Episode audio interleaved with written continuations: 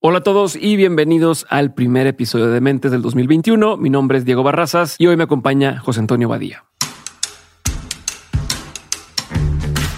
Si tienes en tu equipo creativos, tienes que dejarlos ser los creativos. No los puedes decir.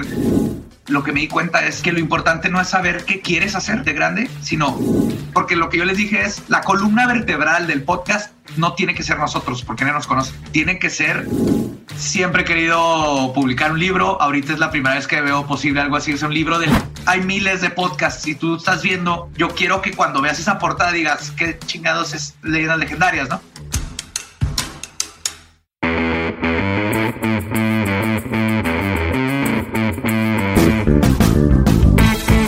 Hola, bienvenidos a Dementes, el programa en el que tengo conversaciones reales, prácticas y sin censura con las personas que se salieron del camino tradicional para hacer realidad todos sus proyectos y se han convertido en una referencia para su industria. Hoy me acompaña, como les acabo de comentar, José Antonio Badía. José Antonio es escritor creativo, host y comediante. Algunos de sus proyectos son Son Juárez y el Late Night, y tal vez recientemente lo conozcan por el Dolop y Leyendas Legendarias junto a Mario Capistrán y Eduardo Espinosa, el podcast de comedia y crímenes más popular en México. En el episodio de hoy me cuenta cómo le hizo para llegar hasta donde está y todo lo que ha aprendido en el camino. Así que te dejo con este gran episodio, espero que lo disfrutes y te recuerdo que hay nuevos episodios de Dementes cada lunes y cada jueves.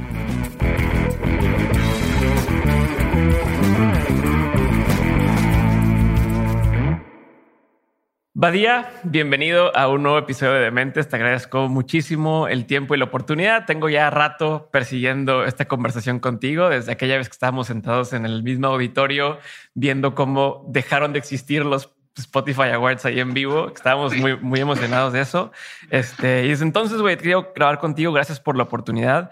Y quiero empezar con algo que no va a ser sobre leyendas, si bien leyendas ahorita hablaremos de eso y es el proyecto principal o, más conocido hoy de lo que están haciendo, creo que quiero irme un poco hacia atrás, ¿no? Y te he escuchado hablar en otra serie de entrevistas de, tu background, pero tengo preguntas más específicas de, lo que quiero entender, ¿no? De, tu formación, de tu, de tu background y demás.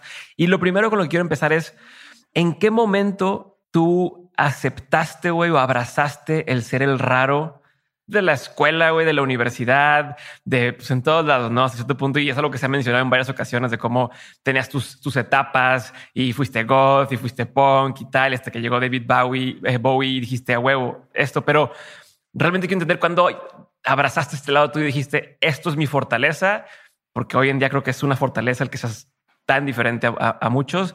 Quiero entender eso, como empezar por ahí, güey. Pues creo que al principio era algo natural, o sea, siempre fui rarito en el sentido general. Entonces, en, secundaria es donde pues, todo el mundo me veía raro por mis gustos, porque veía una película y me obsesionaba y luego llegaba el día siguiente vestido como Ace Ventura o este, estaba, me obsesioné con el, el Riddler de Jim Carrey y Two-Face, entonces traía una moneda que yo hice y la raspé y para todo echaba volados. Entonces siempre, siempre estaba como transformándome. Entonces, en secundaria era el raro y todo el mundo me la regaba y, y, pues tenía mis amigos que me la regaban, pero eventualmente me aceptaron. Pero creo que fue en prepa cuando eso se convirtió ya no nomás en una forma de ser, sino como en una, una forma de defensa. Porque, sí, siendo el, el, raro, digo, el pelo largo, delineador, todo de negro, fue una también forma de, ya me hacían bullying y no encajaba, entonces era una forma de decir, ah, bueno, no encajo, pues voy a no encajar a propósito, ¿no? Ya, o sea, les voy a dar razón, les voy a dar razón de que, de que me vean raro, güey. Ajá, abrazas esa parte tuya. Y estando en una escuela católica, que me metieron ahí, no porque fuera católica, sino porque fue la escuela donde estuvo mi papá en el Instituto México. Entonces mi papá respetaba a los maestros, conocía al director, sabía que era una buena escuela y, es, y en esos tiempos era una buena escuela este, pero al mismo tiempo, pues era algo católico. Mi, mi familia son católicos, pero no, no practicantes, ni nunca ellos me dieron formación católica. Que al mismo tiempo mi papá cuando me metió desde secundaria me empezó a dar literatura así como para que me pudiera defender, ¿no? Entonces, este, estando con, en este ambiente, medio ambiente católico, que yo desde naturalmente empecé a rechazar desde secundaria. Esto me acuerdo de las primeras preguntas que hice en una, porque los viernes nos daban como una clase de, teología y pregunté algo bien sencillo para ir de secundaria, ¿no? Que en el arca de Noé, ¿cómo metieron a los koalas si los koalas nomás hay en Australia? Eh, algo de lógica para un niño, pero obviamente desde ahí yo ya estaba así como, esto no tiene sentido lo que me están diciendo. Ya en prepa ya se convirtió más en una como lucha verdadera. Pero a ver, pero, pero desde ahí quiero entender algo, porque no, no, yo no creo que es natural en todos, o al menos no nos viene normal el cuestionar la autoridad. O sea, si bien a lo mejor algún otro chavo de tu edad en prepa decía, ay, pues es que yo no entiendo cómo hacen esto, ¿no? O yo no creo, por ahí te, escuché decir algo de, de también de Dani y Eva y de cómo había otra que le preguntabas al, maestro, al maestro. Sí, exacto. Pero una cosa es que tú lo pienses, que tú hayas leído otra cosa y otra cosa es a esa edad, todavía en la universidad, pero en prepa o en secundaria, cuestionar a la, a la autoridad y decirle, a ver, pero este pedo qué, ¿no? ¿De dónde crees? ¿O siempre fuiste así? ¿Qué pasó? Esa es muy buena pregunta porque creo, no, créelo o no, yo me lo he cuestionado muchas veces porque, por ejemplo, mis mejores amigos de toda la vida los hice en secundaria y estuvimos en secundaria juntos, en prepa, este, y luego cada quien se fue a universidad, pero siempre hemos estado juntos. La, este, somos los que nos juntamos a pistear, a este, las carnes asadas, ayudarnos en lo que se necesite. Han sido el mismo seis, siete amigos de toda la vida. Y lo curioso es que de todos nosotros, yo soy el único que no más traía ya esa actitud antiestataria de preguntar y cuestionar y no dejarme, ¿no? Y mis otros amigos a veces lo conversaban conmigo estas cosas, pero ella, eran más fáciles para ellos, así como, güey, ya déjalo ir. Y yo, yo siempre traje ese instinto de, es que no está bien, esto no se me hace bien y no lo voy a dejar ir. Y me metí en muchos problemas institucionales por eso. Como, de justicia, ¿no? Como el, a ver, esto no es justo para la gente o... Ajá, o esto está mal, porque están diciendo esto? No está bien que me forcen a hacer esta cosa, aunque todo el mundo nomás diga, pues ni pedo, aguántate. Con mis papás me pasaba lo mismo, ¿no? Mi papá era mucho de, pues hay cosas que tienes que hacer y nomás, pues agárrate huevo y, y hazla. Y yo era de, no, pero es que ¿por qué? O sea, nomás porque todo el mundo lo hace no es justo. Gracias a mi papá, estas conversaciones encontré el balance, ¿no? De hay, hay cosas que, pues sí, tienes que hacer. Por ejemplo, yo odiaba, no sé, ir a misa con mi abuela en Navidad. Pero mi papá era así que vas nomás por tu abuela, o sea, que te valga todo. Claro que luego lo que empecé a hacer es que iba a misa y luego cubría libros con, con una pasta falsa para que pareciera Biblia. Yo estaba leyendo y luego no me hincaban ni me paraba ni nada. Y era así de que, va, aquí estoy por mi abuela, pero de todas maneras estoy haciéndolo a mi manera, ¿no? siempre lo traje y, sí creo que hay gente que nace con ese como chip o, neurona extra o, neurona que, le falta. No sé si es positivo o negativo, depende de cómo lo manejes, pero creo que hay gente que, lo trae ya de naturaleza, ese instinto de, cuestionar y de siempre ir este, en contra. Y si se cultiva bien, pues puedes hacer cosas muy maravillosas.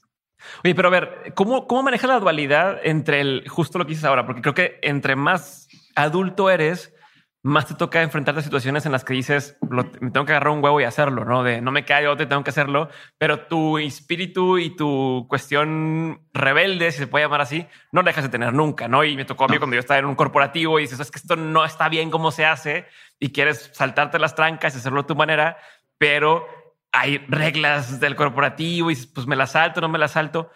¿Cómo has hoy lidiado con, con esa dualidad de las cosas y si de pronto te sientes que dejas de ser tú si accedes a ciertas cuestiones. Eh, y a lo mejor me estoy adelantando un poco, pero incluso con temas de contratos, con temas de, ahora de, partnerships, etcétera, ¿cómo juegas en esa cancha? Creo que es algo que tienes que ir cultivando. O sea, tengo la ventaja de que ya tengo 39 años. Tengo una opinión muy diferente a cuando tenía 20, que era mucho más imprudente, por decirlo de alguna manera. Por ejemplo, yo una vez dejé un trabajo así nomás, iba manejando hacia el trabajo y dije, odio este trabajo ¿por qué estoy yendo si me hace miserable? Y nomás me di la U, llegué a un café, me compré un café y luego me fui al paso con un amigo y pasé el fin de semana ya. Vacié mi... Y ya. Ajá, vacié lo que, lo que tenía en el cajero, me tatué con ese dinero y le dije, a ver cómo le hago después, pues consigo otro trabajo, cosas, pero ya no voy a ir a ese trabajo. ¿Qué trabajo era? Estaba dando clases en una, era kinder, primaria y secundaria, clases de arte. Ok. Pero ¿Y, por qué no te gustaba, güey? Pues estaba, me encantaba dar clases, me encantaban los niños, pero por ejemplo, acá me, llama, me llamaron varias veces a regañarme que porque los niños salían muy sucios, que porque se manchaban la ropa, que porque no los ponía a hacer cositas con macarrones así para el refri, que desde que me contrataron yo les dije, yo vengo a enseñar arte y creatividad, más que nada la creatividad, no les voy a poner a hacer manualidades para eso contraten un maestro o maestra de manualidades y ellos accedieron. Y luego les dije, y yo vengo a dar clases, estaba dando clases también en la universidad, ese era como doble trabajo. Y les dije, yo nomás vengo a dar clases y toda la atención de los alumnos, pero fuera de eso no cuenten conmigo. Y luego, luego viene el, desfile del 21 de marzo, necesitamos que hagas cartulinas y quién sé qué cosas así todo era lo, de siempre, ¿no? Lo, que pasa siempre en, los aspectos laborales, te pone a hacer cosas que no deberías estar haciendo, por las cuales no te pagan, a quedarte tiempo extra que tampoco te pagan ni nada. Y yo eso dije, no, yo tengo una línea que no cruzo, una línea moral y una línea muy, muy definida de qué voy a hacer y qué no, y cuándo, este, si le voy a darle el paso, tiene que ser por un mejor, un beneficio que ayude al, al, al greater good, ¿no? Ya, pero a ver, justo, y ya me estoy tirándola por la borda lo que traía en mente, pero ¿cómo pintas esa línea de, hoy te decías, a ver, me están pidiendo hacer cosas por las que no me están pagando. Sin embargo, te aventaste más de cinco años, tengo entendido, haciendo el late night. Para quien no tenga contexto, este programa en la noche eh, en el canal 5 y después se, lo puede encontrar en YouTube. Que durante cinco años no ganaban un solo peso de lo que estaban haciendo. Y sin embargo, pues eso va un poquito contradictorio a lo que acabas de decir te hacían hacer cosas por las que no generaban lana. Porque ahí sí, ¿no? Como quiero entender cuál es el criterio, la línea donde cómo sí vale la pena. Mi línea va en esto y es algo que, como que en prepa me hizo clic porque me acuerdo mucho en prepa nos dijeron que teníamos que escoger qué vamos a estudiar, ¿no? En universidad. Entonces yo quería estudiar cine. me, me encanta el cine y siempre fue mi pasión. Sigue siendo. Y estábamos en prepa y me decían, no, tienen que ir a hacer prácticas con alguien que, de lo que vayan a hacer. ¿no? si quieres ser contador, te vas para allá, ingeniero. Y yo les decía a los profesores, es que no hay cineastas en Juárez, no hay con quién irme, pero me puedo poner a hacer cine. Y no me dejaban y no me dejaban y fue una pelea eterna y durante esas críticas lo que me di cuenta es, dije, ok, tal vez cine me encanta, pero me gustan todas estas cosas alrededor. Dije, lo que me di cuenta es que lo importante no es saber qué quieres hacer de grande o en general, sino qué no quieres hacer. Entonces, yo desde muy chico ahí en prepa definí, yo no quiero trabajar en una oficina, no es lo mío porque llegué a trabajar en oficinas y dije, esto no es lo mío. Y en el futuro llegué a trabajar en oficinas, pero el saber que eso no era lo que yo quería me impulsaba a seguir haciendo lo que sí hasta que podía dejar ese espacio para allá. Entonces, eso es lo que me impulsa, es lo que marca la línea, ¿no? Entonces, no es de dinero. El late night no nos deja dinero, pero era lo que quería hacer. Yeah. Y para mantener el late night, estuve haciendo trabajos que no quería hacer, pero el dinero que ganaba con esos trabajos eh, mantenían mi pasión y lo que sí lo quería que hacer. Siempre con ir moviendo a cómo le hacemos para eventualmente dejar todo lo, que está alrededor, que ahorita es nada más para mantener lo que sí quiero. ¿Y, eso no ha cambiado? O sea, ¿sigues haciéndolo, sigues pensando de esa forma o ha cambiado un poco el, criterio? no ha cambiado el pensar con esa forma, es lo que nos llevó a leyendas legendarias, que ahora vivimos 100% de leyendas legendarias. O sea, yo ya vivo de leer sobre asesinos en serie y, escribir sobre fantasmas. A eso me dedico ya en mi vida. Me tomó me tomó veintitantos años lograrlo, pero todo el recorrido de, ok, me voy a agarrar los huevos y voy a hacer este trabajo para poder comprarme una cámara de video porque voy a hacer skits con mis amigos. No pegó lo de los skits. Ah, no importa, tengo una idea para un late night. Vamos a agarrar, voy a hacer este mercadotecnia. Duré mucho tiempo haciendo mercadotecnia con, con negocios, con Murmur haciendo negocios para ir pagando el set, ¿no? Y comprar un 6 de cerveza para cuando escribíamos.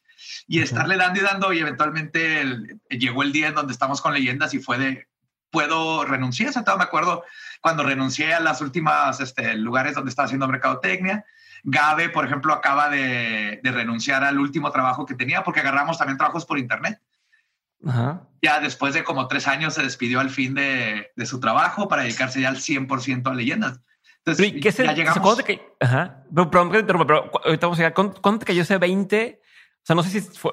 A mí me tocó, a ver, así como tú, me encantaba el tema de estar aprendiendo, estar leyendo, estar investigando otros temas, claramente, pero hubo un momento en el que me hizo Sofía, mi esposa, eh, era un domingo y me hizo, ¿qué vas a hacer mañana? Y le digo, ah, es que tengo que hacer dos documentales y escribir tal cosa. Me perfecto manejando. Y en eso dije, ah, cabrón, ese es mi trabajo. O sea, ese es mi trabajo, hacer lo que me gusta hacer, ¿no? Quiero saber a ti cuándo te cayó, o sea, cuándo te cayó ese 20 y si no sentiste raro, así como estoy haciendo trampa de mi trabajo es ponerme a leer, a leer casos, a, investigar asesinos, ¿no? ¿no te pasó eso? ¿O cómo, te diste cuenta de, ay, güey, ya es, esto es mi trabajo, güey? Creo que el, momento en donde me cayó el 20, porque o sea, ya, ya estaba sucediendo, pero exactamente hay un momento en donde como que te hace clic, es cuando compré mi, mi teclado, este, y mi silla como business expense. O sea, cuando, cuando dijo Lolo, así que, porque dije, yo necesito un teclado y una silla porque aquí voy a estar. Y Lolo sí que eso lo va a comprar la leyendas legendarias. Y es cuando me quedó el 20 de, oh my God, tenemos dinero para comprarme un teclado que es mi herramienta de trabajo y mi herramienta de trabajo es estar leyendo y escribiendo, ¿no? Y ese fue el momento donde dije, wow, qué fregón, tengo mi teclado que compramos trabajando, ¿no? Y, es mi herramienta número uno. Sí, que son también como tus juguetes, pero a la vez es tu trabajo, ¿no? Y eh, hace poquito subías, subías un avatar que hiciste de un videojuego, este videojuego nuevo, y de pronto, oye, pues, pues es parte de el, el, tener el videojuego, el jugar con esas madres y, compartirlo, se volvió parte de tu trabajo, ¿no? Y, es, y alimenta lo que estás haciendo y es lo que cualquiera soñaría en hacer, ¿no? En, mis hobbies se convierten en, en, mi jale. Quiero regresarme tantito, Badía, porque tú lo ves muy natural, güey. Y si te lo volviste a hacer sin darte cuenta, cuando me decías, es que cuando yo estaba en la universidad estudiando cine o querías estudiar cine y te decían las prácticas, ¿no? De, de, que tienes que hacer prácticas con alguien que trabaja en lo que tú haces. Y, a, tu forma de verlo era muy obvio decirles, bueno, no hay nadie que haga cine, déjame hacer lo mío. Ajá. A mi forma de verlo, un chavo de esa edad, o al menos yo así era de puñetas de esa edad, era, puta, pues no estoy tan de acuerdo, pero bueno, hago, hago lo que me piden y ya después veré qué hacer. Y, en tu mente, igual que como dices, como más chavo de cuestionar, en tu mente era, pues no, yo, a ver, déjame hacer yo mi propio, mi propio proyecto y tómamelo en cuenta como, como parte de mis prácticas. O sea, quiero entender de dónde crees que viene eso, güey, y cómo, o, quién te puso ese chip. Dijeras tú, es que mi papá es muy contestatario y mi mamá también, o, o en mi familia eh, viene esa vena de todos salieron del caminito tradicional y tal pero me da la impresión de que no tanto y que incluso tu familia se fue acoplando un poco, de, aunque tuviera sus sueños tu papá de ser futbolista y que tuviera, terminaban acoplándose un poco al sistema, si se pudiera llamar de una forma. Claro, a lo que tenía que hacer, ¿no? Exacto, y, tú no traías eso y, no, no, es como que vivías en Los Ángeles y dijeras, bueno, aquí todos mis compas se dedican a cine o acá si hay pues, tú estabas persiguiendo algo que no era lo normal, tengo entendido, en Ciudad Juárez y menos en esa época. Entonces, ¿De dónde sientes tú que se te fue metiendo eso a la cabeza? Creo que hay que tener algo que ver, me, está haciendo cuestionarme muy chido, que soy muy este, apasionado y obsesionado con lo que me gusta. Y nada me detiene. O sea, de niño me acuerdo cuando me regalaron mi primer cámara de VHS, de esas grandotas. notas. No paraba de grabar y de este, hacer videos y de escribir guioncitos. Está hablando en este, secundaria, poquito antes junto a mis amigos, les hacía disfraces.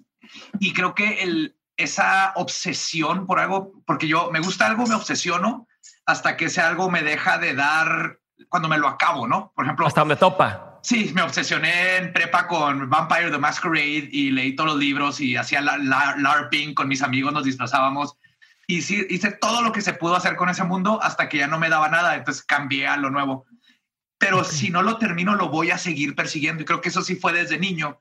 Entonces, si yo estaba obsesionado con música, que una vez este, quería un teclado y le di a la música hasta que me lo mataron porque me metieron a clases y, y ya se convirtió en tarea y regaños porque no me acordaba, no me aprendía las notas, pero le daba y le daba. Entonces, creo que eso tiene mucho que ver. Si yo estaba, yo quería hacer cine y si me están diciendo que que ahí en la prepa no, porque no hay cine, que vaya y busque con otro nomás para hacer el servicio, era, no, yo voy a hacer cine y fuck you. Yo me acuerdo mucho de niño, mis papás, cuando Santo Claus me decían así, cómo funcionaba, era que yo hacía la carta con todo lo que quería, pero me decían que pusiera lo que más quisiera mero arriba. Ok.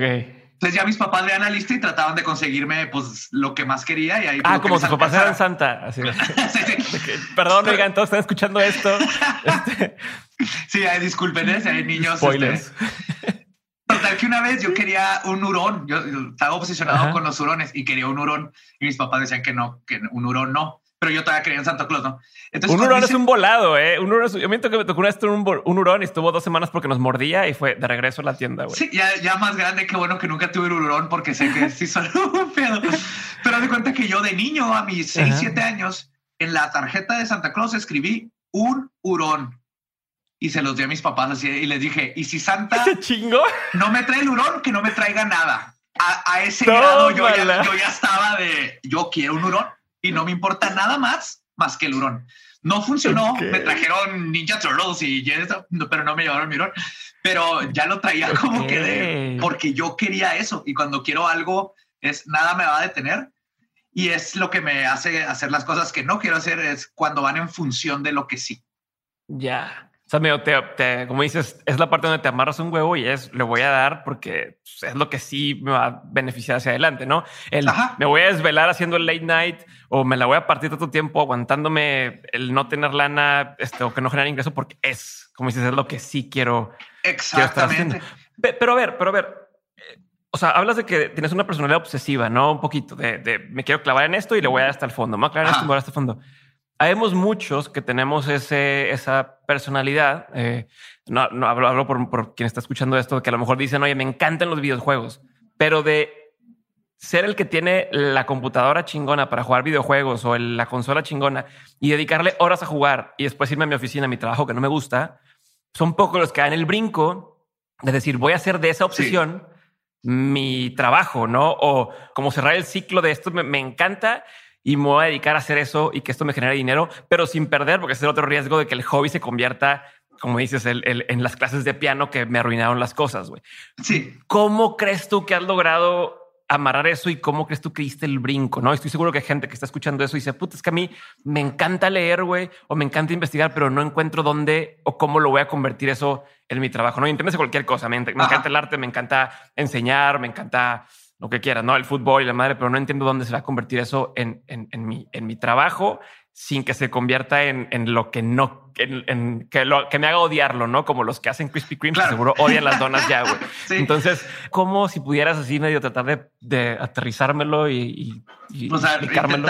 En mi caso fue, yo sabía que tenía que mi, mi necesidad, mi compulsión era este, entretener, era este, crear, porque yo estudié artes visuales, ¿no? Estudié cine primero y luego me cambié a artes visuales y este siempre fue de arte y el video era lo que más me llamaba la atención. De hecho, empecé en artes visuales porque tenían programa de video, pero siempre supe que quería producir cosas creativas para que la gente las viera, ¿no? O las disfrutara y las consumiera.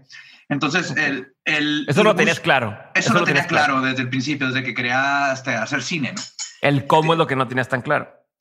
Y este, tenía visiones de diferentes cosas, hice mil cosas, pero el camino fue larguísimo porque, por ejemplo, yo cuando empecé en prepa no existía el Internet no había forma de pensar voy a ser youtuber o voy a hacer podcast o no existía. No puedes escoger esa profesión, no puedes escoger eso. No, no, no. De hecho, el cine es algo imposible. Todavía es algo bien difícil. Es más de a quién conoces. Vas a la, vas a Full Sail University para codearte con gente que luego te va a tirar paro. Es rarísimo. Es para lo que sirven las universidades, creo yo. O sea, para conectarte con gente que te ayude más adelante. Más en cosas creativas, porque eh, un ingeniero o un físico tiene los conocimientos y se pueden aplicar y no hay duda. Ya. Pero un creativo puede ser la persona más creativa, pero si no conoce a la gente adecuada, nadie lo va a ver. Ahorita ya cambiaron las cosas gracias al internet y a YouTube y todo eso. Pero entonces, cuando yo empiezo, pues nomás empiezo a producir hacia exposiciones, hacia videos que lo vea donde los podía poner, cuando empecé a hacer stand-up. Porque yo me juntaba con mis amigos, la comedia siempre se juntó ahí. Cuando, cuando éramos chicos veíamos Saturday Night Live que salía pues, en vivo, porque aquí nos llega los canales gringos y los grabábamos y luego nos grabábamos haciendo los, los skits de Saturday Night Live. Y fue creciendo, fue creciendo. Y yo siempre sabía que tenía este producto, nomás se fue puliendo. O sea, llegamos a el late night, que late night como llegamos es, yo quería hacer como un Saturday Night Live, nomás sin lo live, pero era un programa de skits, porque la comedia me fascina. Entonces, comedia y cine son dos cosas que me encantan. Y cuando vendo la idea me dicen, me encanta aquí en el canal local. Dicen, y también tenemos un late night que no, no hemos podido echar a andar. Y de bola yo dije, denme el late night porque dije, ahí no me tengo que limitar a skits, puedo hacer skits, puedo entrevistar gente que me gusta un chorro, puedo aparte abrir un forum para el talento local, puedo trabajar con mis amigos, puedo hablar de cosas de las noticias que están pasando y hablar de cosas que están mal y me abre la posibilidad a toda la creatividad de lo que yo quiero proyectar. Eventualmente de ahí llega el podcast que, si te das cuenta, junto toda mi vida y toda, todos mis conocimientos y todas las cosas que intenté y hasta la maestría que estudié me ayudó a, a ser mucho más proficiente a la hora de investigar y todo esto. Todo se conjugó en lo que fue el podcast, que, que el podcast era, iba a ser nada más otro, otro producto de Late Night. Se iba a ser juntarnos los lunes a escribir el Late Night, miércoles grabar podcast, jueves grabar Late Night y continuar. Y si, si Leyendas no hubiera pegado como A la par de Murmur, o sea, a la par de tus trabajos, así que estabas haciendo de agencia y de... Claro, siempre buscando cómo ir este, consiguiendo vivir de lo que estábamos haciendo, porque era lo que nos gustaba. Y si, si Leyendas no hubiera pegado como pegó ahorita, lo seguiríamos haciendo.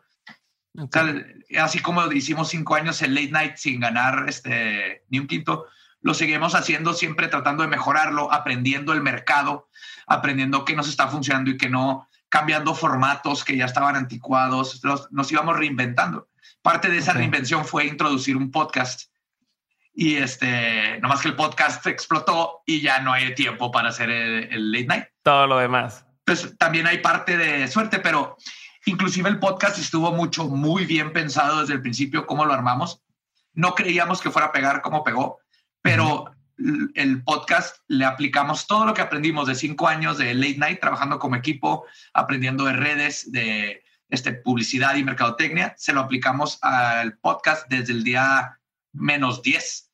a mí me impresionó cuando, cuando compartiste, este, estamos en este grupo de WhatsApp donde estamos varios podcasters y empezaste la semana pasada a compartir, te preguntaron, oye, pero ¿cómo lo hiciste? Y compartiste ahí la planilla de, mira, desde aquí estaba planeado que tuviera todos estos eh, emblemas, este, que tuviera Estas, palabras, estas cosas. A ver, si ya estamos empezando a entrar a hablar un poquito de, de, eso, que hoy vamos a regresar, pero hablemos de eso.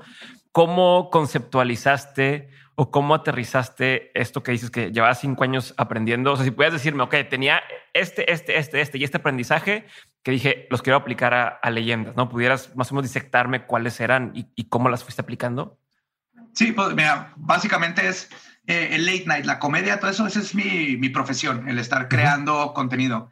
Mi hobby es este asesinos en serie, fantasmas, este, todas estas cosas. Entonces, eh, cuando estábamos hablando de cómo iba a ser el podcast, porque yo les insistía, digo, nosotros vemos aquí en, en, las fronteras, ves las modas y lo tardan como cuatro o cinco años en percolar y llegar al centro de la República donde las agarran y explota porque ahí hay 20 millones de personas. Y yo tenía años también, Lolo y, Gabe, nos encantan los podcasts desde hace mucho. Y yo encontraba el podcast como una, una manera de crear contenido mucho más fácil, porque nada más es sentarnos y hablar sin toda la producción de tres cámaras, el camarógrafo, el director. Cuando estábamos hablando de, temas y eso, cómo iba a ser el podcast, una idea era el Déjame hablar, que era un segmento que inventamos en, en el Late Night, donde podíamos hablar de cosas que estaban sucediendo en el momento, ¿no? Y entonces cuando estamos hablando de que se podía hacer uno, yo les dije, ¿saben qué? Pero ¿quién demonios le importa la opinión de tres desconocidos de Ciudad Juárez sobre temas que, actuales, ¿no? De cualquier tema, ¿no? Nadie nos conoce. Entonces, platicando, y dije, podemos hacerlo de, de, como a mí me gustan mucho los podcasts, como las podcasts on the left, eh, The Dollop, eh, Crime Junkie. Dije, a mí me apasionan esas historias, tengo un chorro, puedo hacer un guion ahorita eh, para la semana que entre, hacer un piloto. Y todos así que sí, por favor, o sea, me, me, escuchan hablar todas las fiestas y la, la pasión con la que platico. Con tus compas es lo que ya hacías. Ajá. Dijeron, eso es perfecto, vamos a hacer una prueba porque sí, Badia puede cargar ese, esa parte, porque lo que yo les dije es, y todos estuvimos de acuerdo, la columna vertebral del podcast no tiene que ser nosotros, porque no nos conoce. Tiene que ser el tema y el guion. Esa es la columna vertebral. La gente lo va a escuchar por, por el guion nosotros somos extra. Es un error, eso es un error que hace muchísima gente, creo yo, ¿no? Que es, oye, voy a hacer el podcast de mí. Y, dice, güey, a nadie le interesas, cabrón. A, nadie le interesas y, ustedes, como dices, inteligentemente, vamos a hacerlo sobre la historia y poco a poco la gente fue enamorándose de la personalidad de ustedes, pero sin ustedes querer ser el centro de atención. Claro, y también te puede pasar que todo el mundo sabe quién eres. dices, ah, saben quién soy, entonces nomás tengo que ser yo y hablar. Pero eso ya eh, llega un punto en donde ya no trasciende, porque de todas maneras sigue siendo nomás alguien que conoces y está dando una opinión. Que está bien, hay podcasts como Mark Maron, que es muy bueno para entrevistar, pero por ejemplo, ve la calidad de gente que ha entrevistado a Barack Obama, hay gente así, ¿no? Sí. Le inyecta, o Conan O'Brien, ya sabes quién es, pero es graciosísimo el tipo. Pero hay, hay podcasts que como los que a mí me gustan, que son de, de, información, de aprender, y los escuchas primero por la información y luego ya te enamoras de la gente que los está contando y cómo lo cuentan y mm, y, el punto de vista y lo que le inyectan. Y nosotros decidimos irnos por esa ruta, porque aparte no había opción de la otra. Ok, pero a ver, entonces, esa es una, pero eso es uno de los elementos nada más, güey. O sea, el decir, vamos a enfocarnos primero en, en que sea el, el mensaje, ¿no? O sea, vaya, ya que estamos hablando de podcast y supongo que mucha gente escucha está a lo mejor pensando en, y no solamente aplica para podcast, pero está pensando en cómo armo mi podcast, pero aplica para cualquier tema audiovisual, proyecto, etcétera. Viendo hacia atrás lo que les ha funcionado, porque pues, queda claro que fue un trancazo y les está yendo muy bien y lo han sabido sostener. Creo que Leyendas tiene una de las comunidades más sólidas y, que los apoyan bien, cabrón. Entonces quisiera, si pudiéramos, lo que, lo que querías eh, retomar algunos de cuáles son estos elementos que has visto que les están funcionando, ¿no? Eh, por ejemplo, eso de mantenerlo sobre un guion que sea el, el esqueleto o la, la columna vertebral del proyecto, ¿no? Y eh, ahorita mencionabas el tema de un lenguaje, ¿no? Ciertas palabras, ciertas cosas que se conviertan en parte de este lenguaje en común que tenga la gente. ¿Qué otros elementos crees tú que les ha funcionado ya viéndolo hacia atrás? pues mira, para empezar, en el guion era, decimos, va a ser la columna y luego pusimos parámetros, ¿no? Los, míos era bien investigado, con fuentes. Lo paranormal se va a tratar como el fenómeno que es y como a mí me gusta investigarlo, no, no para tratar de dar miedo como la mano peluda. No, no, no somos de tipo nada contra ellos. Yo, yo, yo crecí escuchando Coast to Coast y la mano peluda, ¿no? Dije, yo no voy a hacer así, vamos a hacerlo así. El crimen real no va a ser por el amarillismo, va, va a ser investigarlo bien. Entonces, teniendo ya estas, estas cosas alrededor, no te sales de ahí, porque lo primero es calidad, que tu columna vertebral tenga calidad, siempre. No debes de fluctuar nunca en esa calidad. Te a una línea editorial y te sigues sobre sí, Sí, y por eso me ha aventado friegas donde, por ejemplo, también dijimos, eh, todos los miércoles va a salir un episodio, no va a ser por temporadas. Entonces, por ejemplo, ahorita que ya viene Navidad, yo tengo que escribir tres guiones en el tiempo de dos para poder tener una semana de vacaciones, porque no puede no salir el episodio. Y lo voy a tratar, o sea, voy a dormir menos y lo voy a investigar igual de bien, porque la gente se espera esa calidad que siempre le, le pongo, ¿no? Esos datos que logro encontrar, esas tangentes. Entonces, esa fue una. Y lo, ya teniendo eso de que así va a ser, esa es la columna vertebral. Entonces ya empezó la parte de, ok, ¿cómo construyes alrededor de esta columna un producto que la gente le vaya a gustar y se vaya a meter? Entonces, para empezar, hicimos eh, toda la iconografía. Yo la basé en, yo hice todo el diseño gráfico. Lo basé en estos cómics de los 60, 70 de Weird Science y Crypt Keeper, Tales from the Crypt. Entonces, dijimos, ese va a ser como el, la iconografía, ¿no? Estos, estos cómics de ciencia ficción y terror, la esencia. Dije, voy a hacer una portada por cada episodio para darle... Porque yo, yo como lo visualizaba es, hay miles de podcasts y tú estás viendo yo quiero que cuando veas esa portada digas qué chingados es de leyendas legendarias, ¿no? Y dije, no, no vamos a salir nosotros en la portada porque nadie nos conoce, no es necesaria nuestra cara. Hay que poner algo que te llame la atención inmediatamente. Por ejemplo, ahorita ya vamos a, para el año que entra, queremos empezar con una nueva portada donde ya que nos conocen y todo, sin perder el estilo, pero ya podemos incluir nuestras caras, ¿no? Pero desde el principio era que la gente en cuanto lo vea, mínimo le dé curiosidad de decir, yo, ¿qué es este podcast? Sí. Y luego, antes de empezar, ya teníamos todas las redes sociales, obviamente, hechas y ya teníamos el equipo, porque algo que aprendimos en el late night es delegar. Por ejemplo, lo primero que nos pasaba era poder este, conseguir invitados. Entonces, de repente llegaba Gabe, así que ya conseguí a alguien y lo, lo, yo también y yo, yo también. Y ya teníamos un triple booking, había que cancelar. Entonces, ahí empezamos, a ver, a ver, nomás, nomás Gabe va a decir quién, qué invitado va. Entonces, si yo consigo uno, yo se lo paso a Gabe y Gabe calendariza de todo esto. Entonces, el, ir aprendiendo algo tan sencillo así que, soy, bien tonto ahorita que lo digo, pero te pasa porque son mm, cositas eh, que no piensas. Entonces, igual en, leyendas todo fue, ok, Redes se va a encargar esto de acá, Lolo se va a encargar de esto, Gabe se va a encargar de esto, Tania se va a encargar de esto acá. Cada quien a lo suyo, güey. Cada quien a lo suyo. Quitas un chorro de cuellos de botella y de estar pensando en 100 cosas al mismo tiempo, ¿no? Es bien importante. Y, por ejemplo, en cualquier equipo tienes en lo creativo, tienes a tus creativos. Entonces, a tus creativos los tienes que dejar ser creativos y, cada creativo va a trabajar diferente. O sea, yo puedo, yo a veces necesito dos días de desconectarme de asesinos y todo eso para jugar videojuegos, ver películas, salirme al patio, hacer cualquier otra cosa. Y luego en tres días este, leo un libro y los otros tres este, termino de escribir el guion. No tengo un horario y si me pones un horario, yo me lo pongo lo más que pueda, pero yo mismo lo rompo porque el cerebro funciona diferente. si tienes en tu equipo creativos, tienes que dejarlos ser los creativos. No los puedes decir, escríbeme esto, invéntame un buen logo y aparte hazme las facturas o encárgate de estar contestando todos los mensajitos de la gente. Porque luego la gente no se cuenta que es otro trabajo. Todo lo, todo lo social, contestar mensajes, este Patreon, todo eso es otro trabajo. Es algo que tienes que preparar. Entonces, delegamos, cada quien ya tenía lo suyo y luego ya este, se empezó a trabajar. Yo empecé a trabajar desde adentro con frases, lo que platicábamos, ¿no? Este, macabrosos. De hecho, la, de hecho, la dislexia que haces cuando lees es, planeada. Es, como el isito. Eh, nunca me imaginé que se fuera a hacer porque, o sea, viene de, en I quote, ¿no? Porque en, en, español no se acostumbra a decir y luego decir la cita. Dije, yo eh, pues, estoy citando a alguien, porque aparte hay cosas que quieres que la gente sepa que estás citando porque está bien culera. Te quiero lavar las manos ahí de ver, güey, no soy yo. Eh, y cito, este güey es el que digo. Pero bueno, eso se convirtió, son cosas que no puedes planear pero sí sabíamos si iba a salir el miércoles, entonces, ah, miércoles macabroso, y vamos a, tener ciertas frases de cómo nos vamos a, referir a, a, los que nos están escuchando, porque eso va creando este sentimiento de comunidad y, como tú dices, lo más increíble de Leyendas Legendarias fue eso.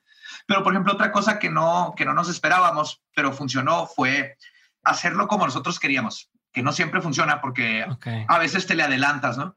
Yo, por ejemplo, de lo primero que hice fue una serie de comedia que se llamaba Nowhere en Juárez, que está en YouTube. Que está chingoncísima. Vi los dos episodios que tienes ahí. Bueno, el episodio en partes. A la mitad, le falta me sorprendió porque, digo, te he visto así, así haciendo esto y, en, haciendo comedia y demás, pero, güey, eres un actor nato. O sea, te, te metiste en el papel de Mint, güey, y, de hecho, creo que, creo que es medio autobiográfico, ¿no? Un poco. Sí, sí, sí. Soy yo exagerado. Exacto. A, un grado este absurdo, pero sí, soy yo totalmente. Y mi amigo así es, el que es hay una frase ahí que no quería decir todavía, pero hay una frase donde dices, soy Mint, güey, el gitano pionero decía, furthering my culture in all works of life, es como eh, empapando mi cultura en todas las etapas de la vida, creando nuevas tendencias, eh, al, como improvisando. Y tal vez, tal vez el último en su especie. no sé si eso hace 10 años fue medio profético, porque hoy, con todo lo que estás haciendo, pues pues a cierto punto estás haciendo min, ¿no? Estás empapando lo que a ti te, mueve a todos, güey, en todos tus proyectos, como creando nuevas, todo esto de macabroso, todo lo de cito, todo lo, el desmuerto, todo lo que están haciendo se está volviendo como una especie de tendencia. La gente voltea a ver cómo está funcionando el Leyendas, cómo están haciendo y, y pues, pues hasta ese punto es el último en su especie, ¿no? Porque pues eres, ya, una vez que haces esto y pones una bandera ahí es el güey o los güeyes que hicieron tal cosa, ¿no? Entonces no sé si Siempre lo tuviste en la cabeza, pero es medio profético ese pedo. sí, obviamente salió de mí. Yo escribí esa, eh, ese guion y salió de mí, pero no, no lo había visto como la profecía ahorita que es esa frase. Y justo el, eh, cuando hicimos ese, YouTube todavía no era lo que era, no pagaba todavía por videos. Pues nos faltaba mucha experiencia a la hora de editar y así hay lugares muy largos, esto. Pero estamos haciendo algo diferente, no era una comedia bilingüe este, totalmente con humor absurdo, muy británico, como Monty Python y Mighty Bush, pero no hubo público para eso. Aparte, estaba adelantado a su tiempo, güey. Ajá, y no estoy diciendo que sea bueno, pero está adelantado a su tiempo. Tal vez si ahorita hubiera salido ahorita, lo hubiera visto más gente. y luego, con leyendas, de todas este, también hicimos lo mismo, ¿no? Fue de México no está acostumbrado a, a podcast así que toque estos temas como los tocamos nosotros, el que que venga de gente que no conoce, que tengan todas estas cosas, pero así lo vamos a hacer, porque si vamos a hacer algo, lo vamos a hacer como nosotros nos gusta hacer. Okay. Creo yo que el error más grande de lo creativo es tratar de imitar algo que ya está funcionando, nomás para pegar, porque una de dos, o, no funciona porque no, no lo sabes imitar bien, o funciona, pero no es lo tuyo, entonces se te va a acabar. Y está limitado, ajá, ya topaste porque tú no lo inventaste, güey. Ajá, tú no lo inventaste, entonces igual de pioneros, pero esta vez estuvimos en el momento exacto, en el punto exacto para que la gente, al principio la gente batallaba, o sea, nos decía, está bien padre el tema, pero ¿por qué se ríen? Y sí, pues era algo totalmente nuevo, ¿no? en México están acostumbrados a, si todo hablar de, de, cosas de terror o de crímenes es para darte miedo y, y hacerte sentir. Y entonces la gente fue con mucho. Y poco a poco se fueron como, le, le agarraron el gusto, se fueron educando a este nuevo idioma de podcast en México en español al punto en donde lo empezaron a recomendar. Fuimos creciendo por recomendaciones, más que nada. Sí le metimos al principio como 500 pesos a la Ciudad de México para el podcast. Para que empezara a moverse la rueda, ¿no? Que para se que empezara empezara a escuchar allá poquito más, ajá. Y lo sacamos, por ejemplo, a la hora pico de, por eso es como a las 4 o 5 de la mañana de la Ciudad de México, que es cuando la gente empieza a salir porque es podcast. Entonces vas al trabajo, lo, te lo pones, estás buscando un podcast, ves, pues, ¿quiénes son estos raros? Y lo agarras. Y eso nos ayudó mucho a agarrar este, ¿cómo se llama? El, el inercia. Tracción. principio, Ajá. tracción. Pero lo que hizo que la gente se quedara después de que vio la portada que no conocía, después de que se acostumbró al humor, fue los temas. Y luego poco a poco el, ah, me cae bien este idiota, ya viste la dislexia del de acá, y cada quien se Yeah. empezó a identificar, y lo, ah, sí, el lingo, la, ya Sí, conoces el a alguien chiste, el más. chiste es- local, entre comillas, empieza Exacto. a generar ahí y, Y y ya te sientes parte de, ¿no? Y si alguien, alguien seguidor de leyendas conoce a alguien que es seguidor de leyendas y dice, y cito, ya saben, o sea, Exacto. O ya grita se entienden. necrofilia. Ajá, exacto. Pues que, a ver, pero entonces esos son los elementos que eh, eh, funcionaron, ¿no? O que creo que has- algunos Ajá. han hecho que, que sea lo que, lo que es y, y no creo que vaya a parar ahí, creo que va a seguir por mucho más. Pero eh, quiero entender también ahora cómo eliges qué camino tomar, güey. Y es una constante, porque, bueno, me queda claro que te gusta de todo, tienes intereses extremadamente variados. Sé que tu mamá te decía, este güey va a tener pedos, o porque, Mi papá. porque es bueno para todo, a tu papá, porque es bueno Ajá. para todo, le gusta todo y se interesa en muchas cosas. Entonces, con más razón, para todos los que tenemos ese problema, como digo, es un buen problema, peor cuando eres demasiado apático y nada te gusta y nada te mueve. Eh, pero a ti que te, que te mueven tantas cosas y te apasionan, ¿cómo decides a cuál proyecto sí apostarle? Porque me, da la me imagino que Leyendas no era la única idea que tenías en la cabeza de un podcast, ¿no? No. Como decías, tenías el otro y pues, seguramente tenías más y seguramente hoy en día se te ocurren varios más. Entonces, ¿cómo decides tanto con Leyendas como en su momento con el Late Night, como en su momento e- e incluso el qué tema voy a tocar cada semana en el Late, en este, Leyendas o en Ajá. hacer, hacerlo con el proyecto que hiciste? ¿Cuáles son tus criterios para elegir cuál camino tomo? ¿A cuál le apuesto? Porque pudiste haber hecho el otro podcast y se hubiera quedado ahí. ¿no? Ajá. ¿Cómo, ¿Cómo le haces, güey? Todos tenemos mil ideas y decimos, puta, quiero esta, quiero esta, quiero esta, quiero esta. Ayúdame a, entender por cuál me voy, güey.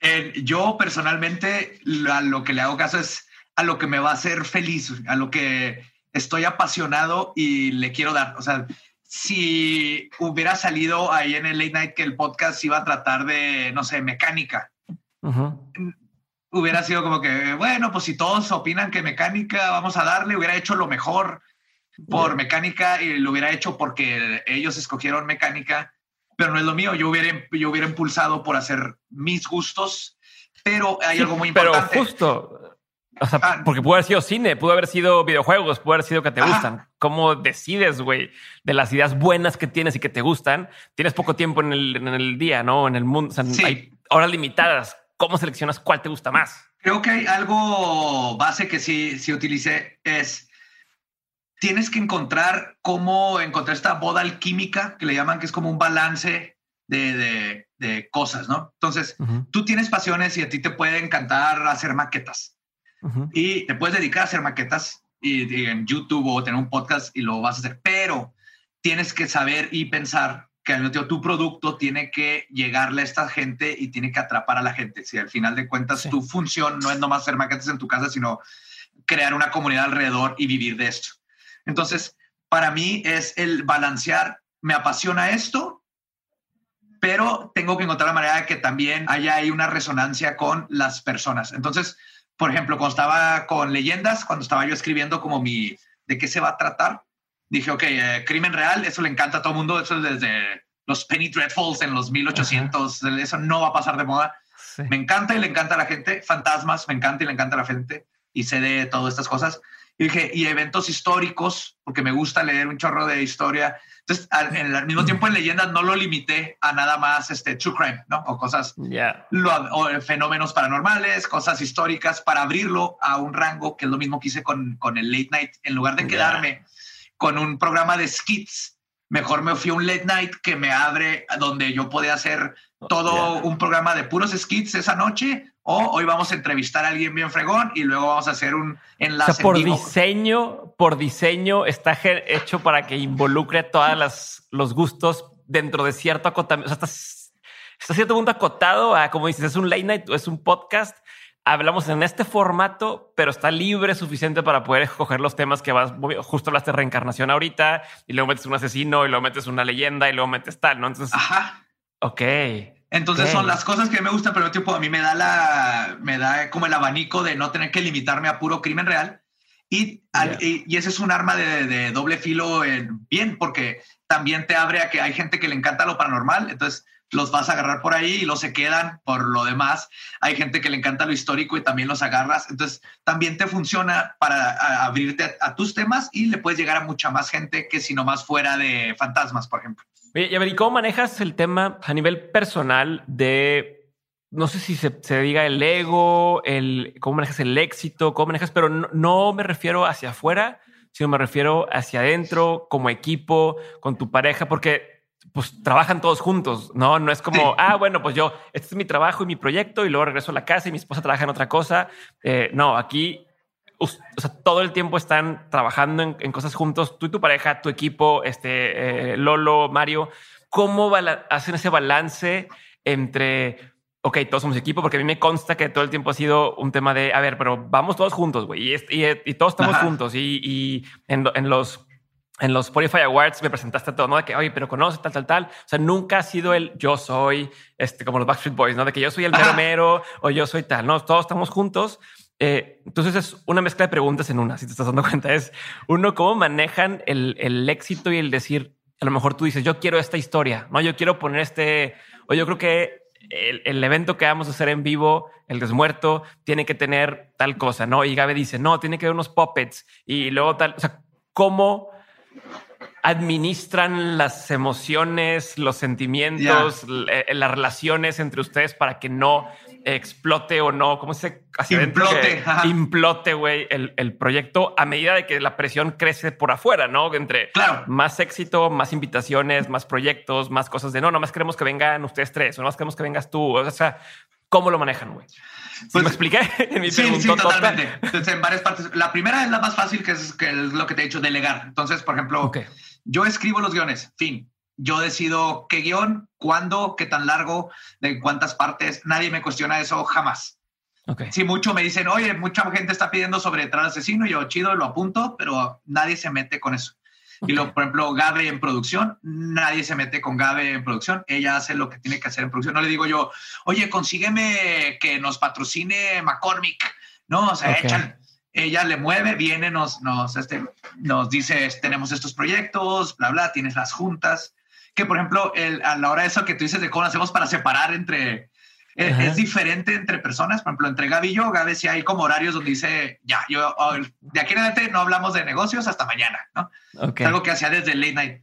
Pero con Lolo y Borre, como esto, los temas y todo eso nos encantan, no lo sentimos como trabajo estar platicando de que el tema que sigue y el pasado estuvo bien padre, bla, bla. Entonces, es depende de cada quien idea con eso diferente, pero no hay problema. Y lo otro, aprendimos este, todas esas cosas de cómo cómo este, funciona en el late night, porque al principio sí teníamos problemas de, digo, yo me encargo de esto, no, acá, yo le muevo, ya le moví por acá. Entonces, ahora lo que, lo que empezamos, por ejemplo, en el late night teníamos la mesa de escritores, llegamos a un punto donde éramos como 10, 10 este, personas escribiendo chistes. Y desde ahí teníamos una regla que es, este, ninguna idea está estúpida, o sea, digan todo lo que sea de ideas, y nadie se agüita si su idea no queda en el monólogo o como el skit. Entonces todo el mundo tenía esta libertad y era un ambiente donde puedes decir todo lo que se te ocurriera, pero no siempre quedaba. Tenías a Lolo, que era el head writer, que al final de cuentas él agarraba todo y él preparaba el show. Esta quedó, esta que no. Que aparte eso está padre porque cuando quedaba una idea tuya, y eso incluía las mías, o sea, yo no, no por ser el host tenía... Claro. obviamente es que no salía ningún chiste mío. Pero cuando sí sale tu chiste es porque tú sabes que es bueno y quedó. O cuando se decide que vamos a grabar tu skit, es porque está muy bueno. Entonces, eso se, se, recorre a... Como una especie de competencia sana, ¿no? De vamos a echarle la mayor cantidad de ganas y sabemos que si lo escogen es porque va, quedó. Porque va y tal vez ahorita no se usó, pero se use después. Entonces, y de todas, por ejemplo, en el late night, que es algo que todos los días había que sacar cada semana de las noticias del día. O sea, hay noticias que pues salían, ya no se iba a poder usar, pero no importa, la siguiente semana le vuelves a intentar y le vuelves a intentar. Y eso te ayuda a ti como comediante y escritor a, a ir puliendo tus habilidades. Entonces, en el caso, eso no lo trajimos para acá, ¿no? Donde es cuando vamos a hacer el desmuerto, por ejemplo, que es el más creativo en el sentido de que otra vez hay junta de escritores. Por ejemplo, el, roast que hicimos, estábamos ahí, todos los que hicimos, hicimos el roast más Gabe, este, aventando y rebotando ideas. Y era con, esa, con ese mismo ejercicio donde todo el mundo, ah, ok, y si Manson dice bla, bla, bla, y todos, ah, a ver, apunta esa. Oye, y si Jeffrey dice esto, no, eso no, no queda porque no va con él, porque aparte es como constructivo, ¿no? No va con lo que estamos tratando de hacer, ah, ok, chido. Y otra vez y otra vez. Entonces, ya ahí es donde se va haciendo. Y desde el principio, ¿no? Un roast. Por ejemplo, el roast empezó como, era una idea de un roast entre monstruos, como de Universal.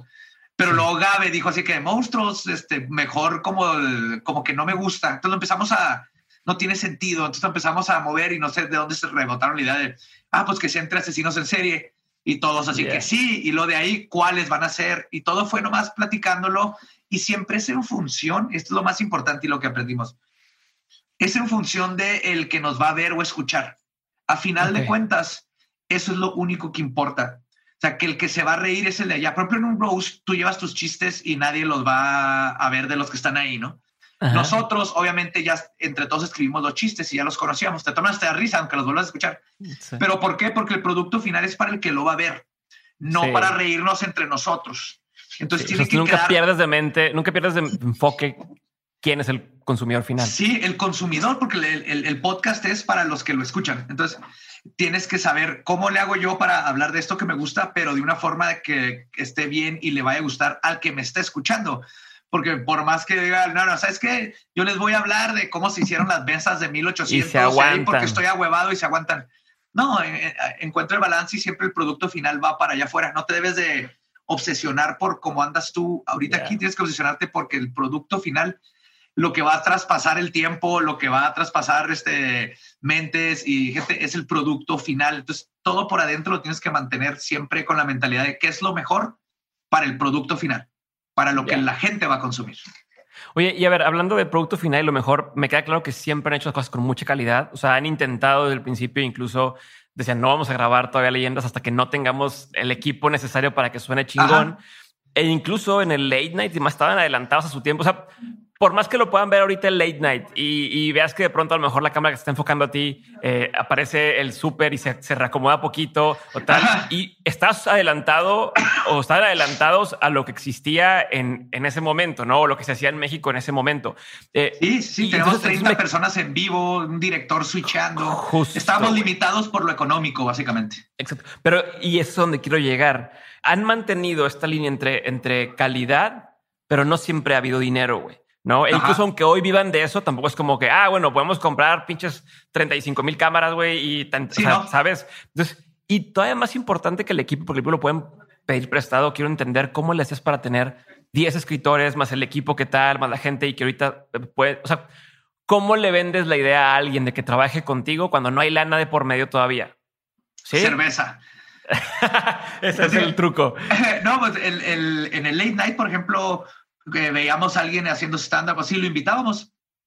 Y de hecho tuvimos muchos más, pero muchos iban y no tenían la disciplina para estar yendo por cerveza, básicamente. Pero, eso es lo que me refiero, güey, porque no es, o sea, te digo porque hoy mucha gente me pregunta, oye, eso quiero empezar un proyecto, pero no tengo para pagarle a un diseñador. Eh, ¿Y cómo le hago para que quiera trabajar conmigo y se sume? O sea, y, y una cosa es, me estás trabajando de gratis y otra cosa es, aunque me trabajes de gratis, o sea, entre comillas, eh, cómo te obligo o te pido que, cumplas con ciertos horarios, con cierta disciplina, con ciertas entradas. ¿Cómo lo manejaban y cómo lo han manejado ustedes como para poder aprender de eso? Pues nosotros como lo manejamos, creo que la gran diferencia es que todos eran parte del proyecto. O sea, los, los, escritores también eran actores de los skits. El que saliera su chiste en el monólogo es así que, ya salió mi chiste el monólogo. Los usábamos como actores, este, como extras, como todo era. Eran parte del proyecto. No era alguien que yo le dije, oye, hazme un logo para esto. Y, y bye, y házmelo gratis. Sí, yo, yo los logos y eso los hacía yo porque este, le sé más o menos, no soy diseñador gráfico, pero soy artista. Entonces, ahí medio le llego.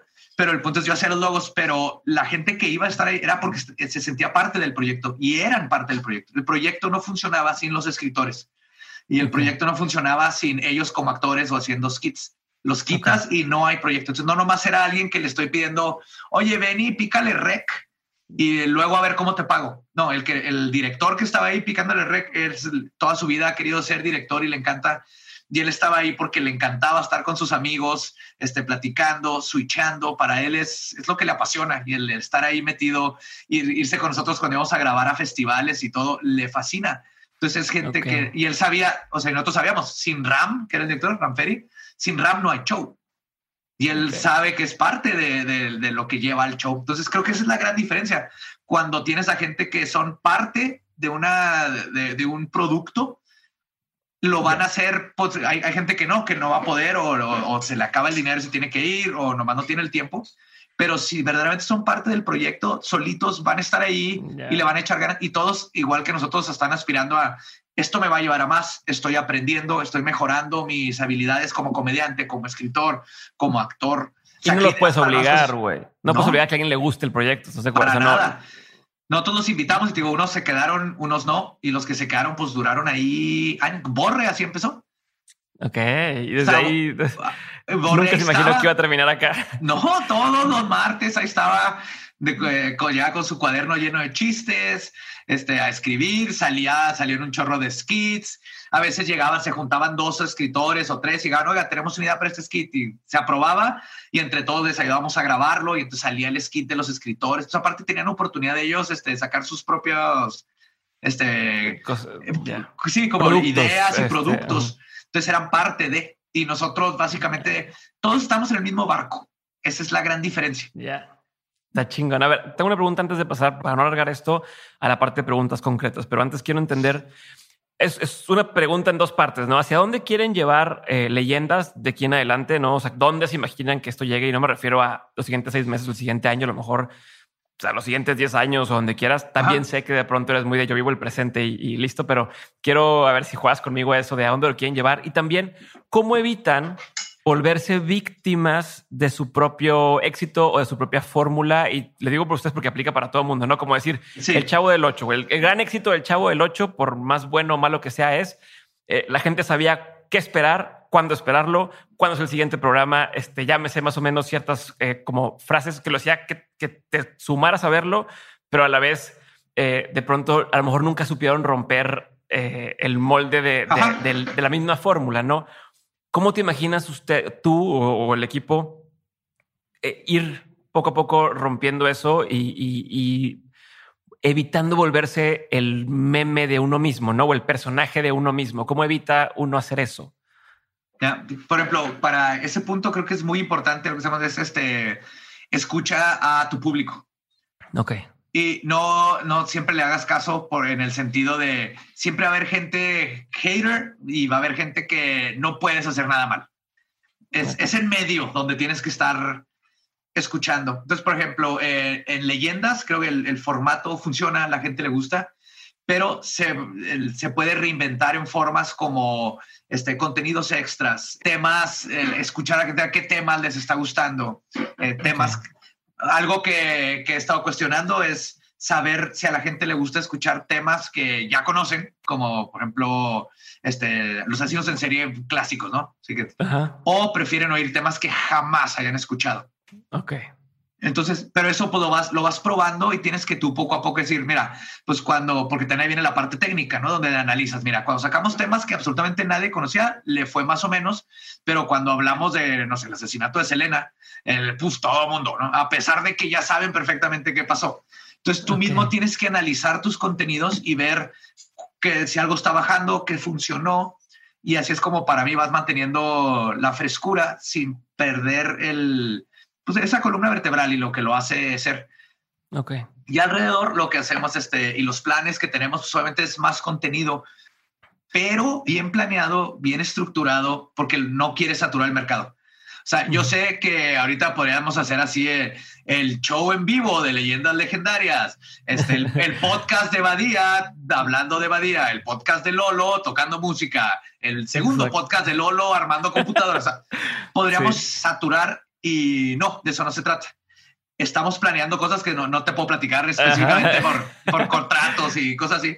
Claro. Pero sí nuestro plan es crecer de forma orgánica y, y, manteniendo lo mismo que hizo a Leyendas Leyendas. Bien planeado, con estructura, con calidad, haciendo cosas que nos apasionan. Porque ya, sí, o sea, Borre puede hacer algo, Lolo puede hacer algo, yo también, pero dentro de lo que nos gusta, ¿no? Pero ves este un límite, o sea, más que qué proyecto sigue, ves, dices, quiero estar en tales ligas, güey. ¿Tienes esa, has pensado en eso? No, lo único que sí es así que tengo que hacer y va a pasar y es lo que esto es un libro. siempre he querido publicar un libro. Ahorita es la primera vez que veo posible algo así. Es un libro de leyendas legendarias, sería, ¿no? Este, los casos resumidos, no, no lo hemos planeado bien, pero ya se está viendo con, con este, editoriales y todo eso pero es mi sueño tener, publicar un libro y nunca lo vi. Eh, yo creo que de todas las cosas que siempre quise y me apasionaban, el publicar un libro era lo más, lo más lejano, es tan difícil. Una vez te intenté hacer un cómic, lo empecé a dibujar. Mm, Tengo ahí todo el, como el sketch y, digo, hice de mil cosas, pero ese era el más lejano que había porque es muy difícil. Pero ahorita hay una plataforma bien padre que es ya leyendas donde publicar un libro. Entonces ese es un plan, por ejemplo, a no tan largo plazo, pero algo que nos encantaría Chingón. Está cabrón cómo se te dan oportunidades una vez que empiezas, ¿no? Cosas que no te imaginabas y puertas que se van abriendo que sí. Mm, ni siquiera haya considerado eso y, ya existe. La Totalmente, pero y al mismo tiempo lo tienes que cuidar, ¿no? O sea, no quieres nomás así de que, ah, llegó la primera editorial, yo te hago un libro, te hago un ghostwriter y lo saco, vas a sacar lana. Entonces, eso es muy importante. Por ejemplo, no, no hemos hecho nada por el dinero. O sea, está padre que tengas acceso ya a comprarte un buen teclado, este, que sí necesitas, ¿no? Mejores micrófonos, el, poder este, comprar una compu, porque la otra ya tiene ocho años. Eso es claro que está muy chido y, no estarte preocupando por esas cosas, pero ya cuando empiezas a sacrificar tu producto, tu persona y la idea de, lo que estás por, dinero, la gente se da cuenta y tú te das cuenta también. Eh, por eso pasa mucho con patrocinadores, por ejemplo. O sea, Gabe ya sabe perfectamente lo que hacemos y lo que no hacemos y es de, no, oigan, pero es mucho dinero.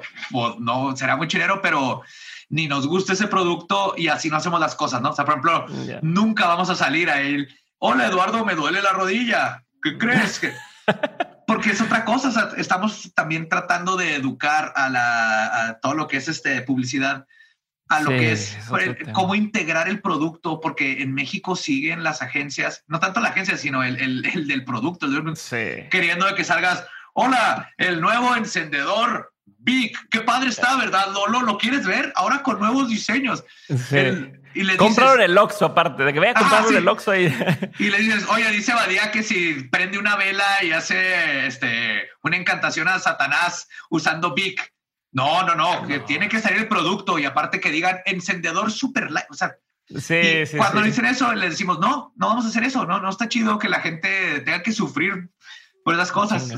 porque no nos interesa más el dinero que nos pueda dar un patrocinador contra el producto, que es lo que digo, la importancia del producto final que le estás dando a la gente. Sí, y la reputación que han ido construyendo y que la reputación se va en dos segundos cuando la gente percibe que, que que ya no es lo que, o sea, pierde la esencia, pierde la chispa y que te vendiste, por así decirlo, la reputación es dificilísimo de recuperar, ¿no? Claro. Eh, la popularidad va y viene, ¿no? La reputación ahí este, se acaba y se acaba. Oye, quiero pasar las preguntas concretas porque sé que ya está sacando el tiempo. La pregunta es concreta, la respuesta no tiene que ser y voy avanzando, ¿no? Va. Pregunta número uno, ¿cuál ha sido el peor consejo que te ha tocado escuchar? ¿El peor consejo? ¿Cuál será? Yo creo fue, no, sé si fue así directo, pero fue justamente lo que hablábamos así de tú agárrate un huevo y hazlo, que, porque así se hace, ¿no? Creo que ese es el peor consejo. Así se hace, tú hazlo. Ah, porque todo mundo así lo está haciendo, tú hazlo. No. Chingón. ¿Cuál ha sido uno de los mejores consejos que te han dado? Híjole, buena pregunta. No, pues creo que de, los que recuerdo así fue mi padre. Cuando yo estaba estudiando cine en UTEP, pero nomás era minor, es la Universidad de Texas en el paso. Entonces allá tienes un major y un minor. Y cuando vi que iban a abrir artes visuales en México, yo ya tenía dos años estudiando allá. Hice todo y me, me inscribí, pasé el examen, quedé en, en arte, pero ahora le tenía que decir a mis papás que los dos años que me estuvieron ayudando con la colegiatura, pues... Y en Estados Unidos, que la gente, no, estás en Estados Unidos estudiando, ¿cómo te vas a regresar? Ajá. Y no, pues fui y les dije a mis papás así con algo de, oigan, pero ya hice todo esto. Y me acuerdo que mi papá me dijo así de, hijo, lo que tú quieras hacer en la vida, hazlo. La vas a cagar, hay veces que te vas a arrepentir, aquí vamos a estar, en lo que te podamos ayudar, pero nunca te detengas de hacer lo que te apasiona y lo que buscas, tú búscalo. Y ya, me metí a la uni y estuvo bien chido. Y no tuvieron que volver a pagar colegiatura para nada, porque siempre tenía acá las becas. Pero e, ese consejo de sentirlo de, tu, de tu papá, ¿no? Que me diga así de, hijo, tú dale, ¿no? O sea, la vida es para experimentar y buscar. Eso es lo importante. Te quitó un peso encima, güey. Sí. Este, ¿qué consejo dabas tú antes como un consejo bueno? O sea, que la gente te pedía un consejo y le decías, no, hombre, mira, esto, pero que hoy, eh, ya con la experiencia que tienes, dices, puta, ya no daría ese consejo, no es un buen consejo. Creo que es, es la combinación de, o sea, sigue tu pasión, el, pero te digo, antes era mucho más así impetuoso de que fuck you y no, ya, se va a hacer así porque así lo pienso yo. Y ese era mi consejo siempre, así de que, el, que te valga madre, tú hazlo. Y ahora es, no que te valga madre, hazlo, pero bien pensado. Si, si, a dónde vas con esa pasión, qué es lo que quieres lograr con esa pasión y ponte a pensar cómo lograrlo. ¿Quieres vivir de eso? ¿Cómo lo vas a lograr? ¿Qué se necesita? Investiga, lee, no salte de esa parte del me gusta hacer esto chido. Ahora, salte tantito para ver cómo hacer que eso funcione. Empápate de mercadotecnia o así, o rodéate de gente que sepa, pero velo ya con un plan. No nomás, no, no, no seas Joker de que whatever, a ver qué pasa. que, que, de hecho parte de lo que dijiste hace rato en la conversación, que se me hizo, vale la pena recalcar que en la industria creativa sucede mucho el, el, pues yo por creativo y quiero hacerlo por mis huevos y demás, pero tú decías, en la industria creativa es súper necesaria las relaciones. No es muy porque, porque pues, no hacer una película nomás por tus calzones, necesitas conseguir a alguien que o que te la financie o que sea el director o que la escriba o que la actúe o que Entonces tienes que hacerte relaciones y es parte de lo que dices del, ok, haz lo que tú quieres, pero ten claro cómo lo vas a hacer. Y, la gente que le va mal, creo yo, en tema creativo es porque son nada más de por mis huevos y ya. Sí. Y ahí están batallando. Yo, un consejo así práctico que les puedo dar yo cuando estaba en cine, yo le ayudé en todo. O sea, yo, yo este, fui gaffer, fui de luces, fui actor cuando, me, cuando al fin tuve chance de, de actuar, dirigí lo mío, todo gratis, ¿no? Y mi mamá me la regaba mucho. ¿Te van a pagar? Y yo, no. Pero es que van a ser dos semanas. De, yo sé, pero estoy conociendo gente, estoy aprendiendo cosas. Mi mamá siempre así como y ahora ella misma me dice, así que tú siempre me dijiste cómo eso te iba a ir ayudando. Y sí, ahí conocí un chorro de gente que lo me ayudaron, inclusive a un lado cuando hice, por ejemplo, los videos de Pepe Madero, fue por gente que conocí en, en, el cine y el estar haciendo los videos de Pepe Madero me pagaban muy bien para mantener el late night. Pero fue gracias a todo lo que hice, a que el, ayuda, tira paro, aprende, empieza desde lo que te dejen, si es lo que te gusta hacer y vele dando, dando, dando y dando porque vas a, vas a ir aprendiendo. Chingón. Opinión que poca gente comparta contigo. ¿Qué opinión uh. tienes que poca gente comparte contigo? que la magia caos, que la magia es hacer que tu realidad se haga voluntad, que hay poder de la mente del observador sobre el mundo físico en la física cuántica y puedes usar sigilos y eso para manipular las probabilidades. Y está dos corgis y leyendas legendarias para comprobar cómo echarle huevos y darle a la mitad más un poquito de magia caos y todo se conecta. Si alguien quiere seguir buscando eso, que busca magia caos, así puede encontrar más de eso. Sí, Magia Caos o empiecen con el episodio de Leyendas Legendarias de, de Magia Caos. Y lo también en, en Disinfluencer en YouTube.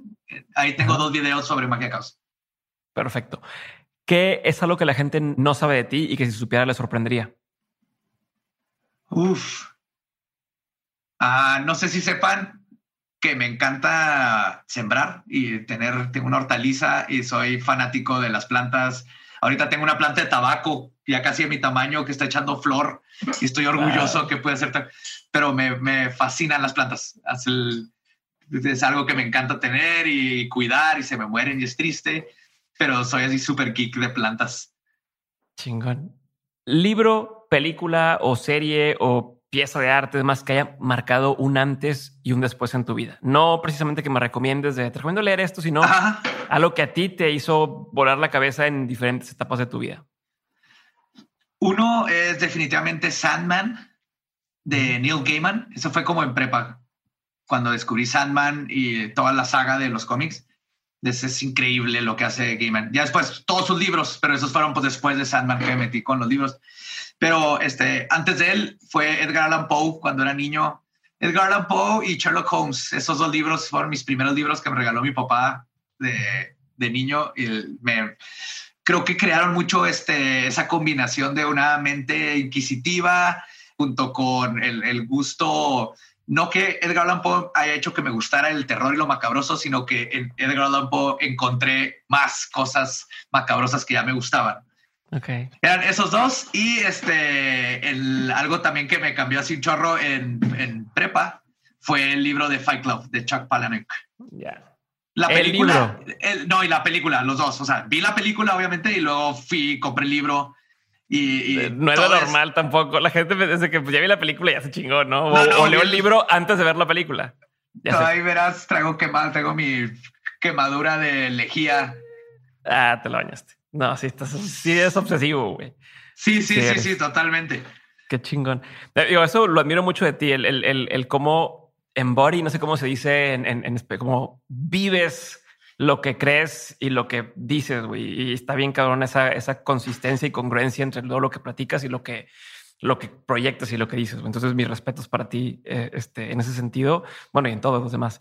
Penúltima pregunta, y es ¿qué libro, película, verdad, dices, si todos supieran esto, el, el mundo sería mejor, güey. Ya sea, o si todos, si todos leían este libro, o si todos supieran esta cosa, o supieran, el mundo sería mejor. Hay un libro que lo deberían, yo digo, lo deberían enseñar en todas las preparatorias. Se llama Prometeo Ascendiendo, Prometheus Rising. Es de Robert Anton Wilson. Y es exactamente lo que me estás diciendo, es como yo describo ese libro. Si la gente leyera este libro, si lo, lo, lo enseñaran en las prepas, cambiaría todo. Habla de los túneles de realidad que nos crean desde niños, desde, desde bebés y cómo esos túneles de realidad luego pues no sabes que estás en el túnel de realidad y eso cómo te afecta quién eres como persona, quién eres hacia los demás, cómo ves el mundo, cómo ves este, la política, explica el por qué la mayoría de la gente es de equipos, ¿no? O sea, es que este es mi equipo y por más que esté yeah. mal y, y me, me, arraigo y si le va mal lloro y, no va mal y si hace algo malo lo defiendo y eso lo ponemos en políticos. O sea, la Todas. gente se agarra de un político y haga lo que haga, es que este es de mi equipo, ¿no? Todo eso es con los túneles de realidad, te cambia completamente la forma en que ves desde tus relaciones hasta tu forma de, de, ver el mundo. Entonces, Prometheus Racing es el libro que... Y creo que lo encuentran en PDF este, en Google, en español okay. y en inglés. Chingón. Última pregunta, Badía. Gracias por tu tiempo antes que nada. No, de nada. Voy a la última y, y, es de todo lo que has vivido en lo personal y en lo laboral, has tenido un montón de aprendizajes. Si tuvieras que elegir tres aprendizajes para tener siempre presentes como tu brújula, como tu norte, eh, ¿cuáles tres aprendizajes serían? Paciencia.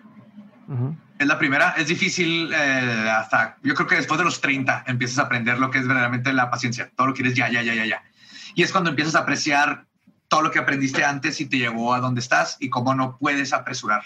Entonces, paciencia es muy grande. O sea, les digo, Leyendas Legendarias tardó 25 años más o menos de que yo tengo haciendo cosas creativas hasta que entonces paciencia es bien importante. Dos, eh, rodearte de la, de la gente adecuada. A veces este, nos pasa muy, me pasó a mí, le pasa a toda la gente que yo conozco está en estos rubros, es, quieres hacer todo, quieres dirigir, editar, escribir, actuar, eh, controlarlo, la parte de dinero, es que, no, no, no, no. Dedícate, date cuenta qué es lo que verdaderamente necesitas crecer y dónde eres el, dónde estás muy fuerte y rodéate eh, alrededor de la gente que es buena para otra cosa. No puedes hacer de todo. Puedes saber de muchas cosas, pero siempre rodéate de las personas adecuadas. Y la, el último que quería es eh, no te tomes nada en serio. Siempre tómate todo como un momento de aprendizaje, experiencia, fracasos y éxitos. Y siempre trata de mantener ese lado donde lo estoy haciendo por diversión, no olvidar esa parte. Y si esto no funciona ahorita, te ríes y aprendes de por qué no y sigues. Cuando te empieza a tomar demasiado en serio todo y de por qué no tengo tantos likes o por qué no he llegado a este lado o por qué no me ha llegado este patrocinio, estás perdiendo la esencia que es, estás haciendo lo que te gusta, disfrútalo, ríete, no te pierdas de los momentos con los demás, de todo estás aprendiendo para inyectarlo a quién eres tú, que finalmente se lo vas a inyectar al producto que le estás dando a los demás. Y todo eso tienes que hacerlo siempre con cierta... Date cuenta que todo esto es nomás un proceso, ¿no? Eventualmente todo se acaba, todos morimos, regresan los ciclos, disfrútalo ahorita lo que estás haciendo.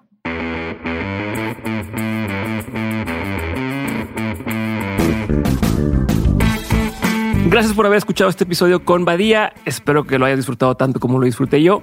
Y si fue así, te pido que por favor me digas en redes sociales qué te pareció. Te recuerdo también que está el video en YouTube. Y ahora sí, sin más ni más, me despido. Gracias nuevamente. Yo soy Diego Barrazas y nos vemos el siguiente lunes o jueves con un nuevo episodio de Mentes. Bye.